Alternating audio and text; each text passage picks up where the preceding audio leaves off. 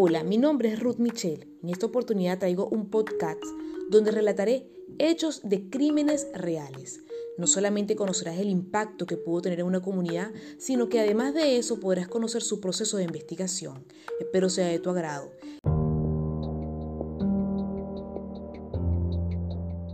Daria Olivia Luna nació el 15 de diciembre en 1996 en Rusia. Ella, junto a sus otras dos hermanas, fueron adoptadas por una pareja de españoles que luego la trasladaron a Madrid. Desde pequeña, Daría se caracterizaba por ser una chica independiente, pero al mismo tiempo un poco rebelde. Eso con el tiempo le trajo conflictos con sus padres.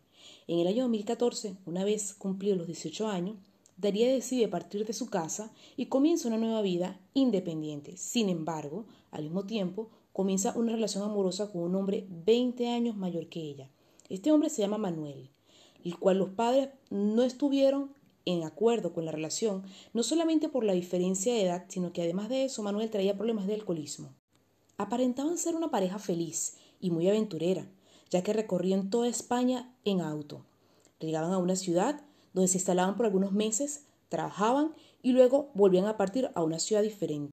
Una vez pasados dos años de relación, Daría decide separarse de Manuel.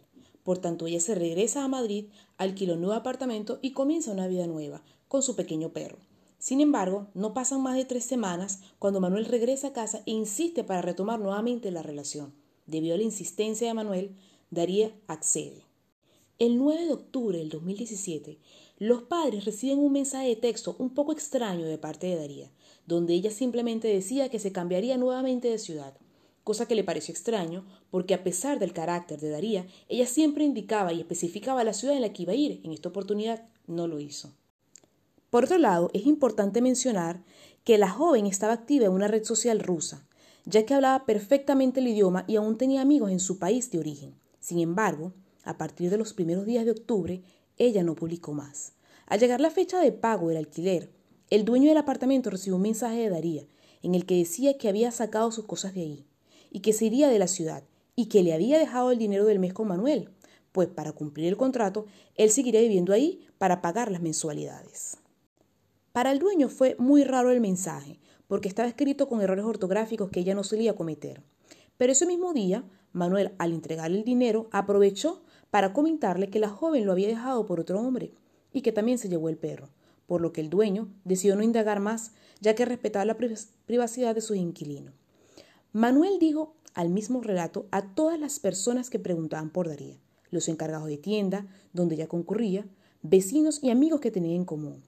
No es sino hasta diciembre del 2017 donde los padres y hermanas de Daría intentaron contactarse con ella para felicitarle en su cumpleaños número 21, pero no lograron comunicarse, pues no respondía a las llamadas ni los mensajes. En este punto ya había pasado cerca de dos meses desde el último mensaje que recibieron de ella así que les hizo extraño que no se comunicara el día de su cumpleaños, ya que acostumbraban a hablarse aunque estuvieran distanciados. Pese a esto, su familia decidió esperar a que ella volviera a las llamadas. Por su parte, Manuel siguió con su vida normal.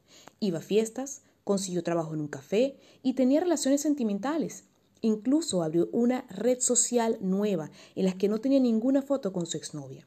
La familia de Daría pasó más de un año sin recibir noticias de ella, por lo que cuando no se comunicó con su familia en Navidad del año 2018, su madre decidió acudir a la estación de Policía Nacional el 30 de diciembre.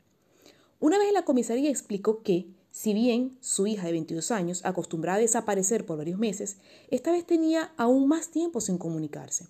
Al principio la policía, viendo el estilo de vida de la joven, no indagó demasiado, pero al revisar su estatus en el sistema, se dieron cuenta de que todo estaba completamente igual no estaba registrada en ningún trabajo y no había cambiado su lugar de residencia.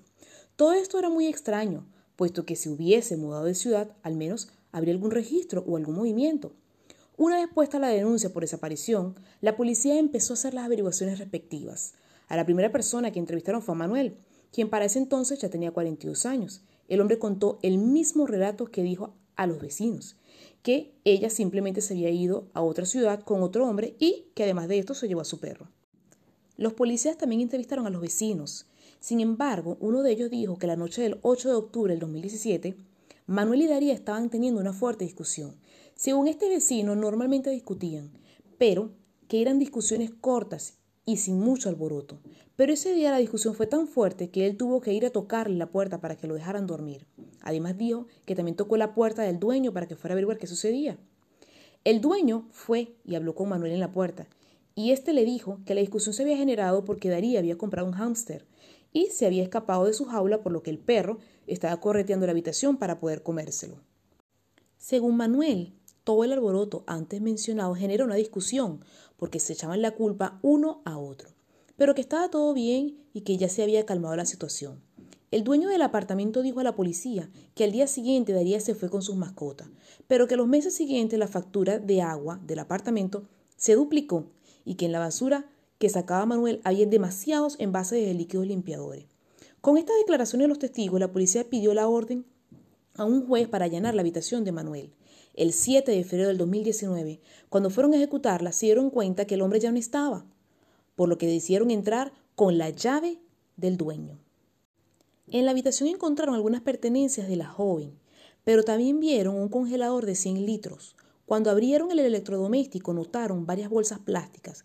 Dentro de ellas estaba un cuerpo descuartizado congelado. Al parecer, los respectivos análisis confirmaron que se trataba de Daría Olivia Luna, pero por lo congelado del cuerpo no se pudo precisar la fecha de su muerte. Sin embargo, se cree que fue entre octubre y noviembre del 2017, es decir, Daría murió a los 20 años. Los forenses pudieron determinar que la causa de muerte fueron puñaladas con arma blanca en la espalda, que acabaron con su vida casi al instante. La policía dedujo que la escena del crimen fue la propia habitación que ambos compartían y que probablemente la discusión surgió por algún ataque de celos por parte de Manuel. Esta teoría surge luego de que tomaran declaraciones algunos amigos de Daría, quienes dijeron que Manuel se ponía celoso cuando ella bajaba a pasear al perro y notaba que los hombres la miraban. Algunos compañeros de trabajo de Manuel también declararon que él parecía obsesionado con la joven y que incluso tenía un tatuaje con el nombre de ella.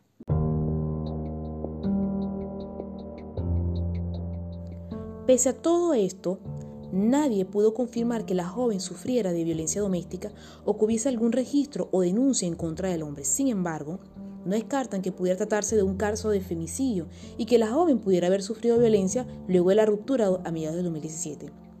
Todo el caso fue sorpresivo para la comunidad, pues Manuel parecía ser una persona muy amigable, sociable. Casi no se metía en problemas y en general tenía una vida normal.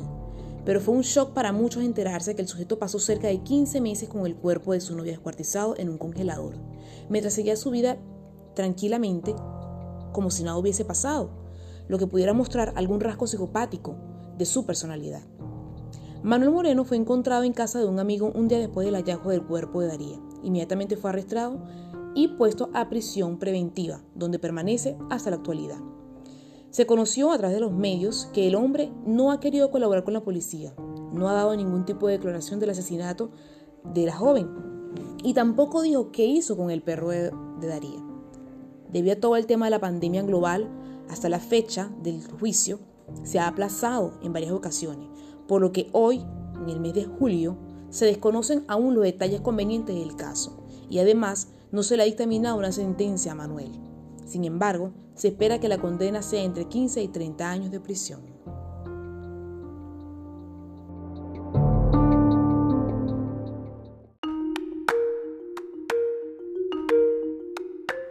Este fue otro episodio de El hilo del crimen. Recuerda que cada mes relataré hechos de crímenes reales. Puedes escucharme por Spotify o la plataforma de tu preferencia. Por otro lado, no olvides suscribirte y por favor dejar tu comentario. Hasta pronto.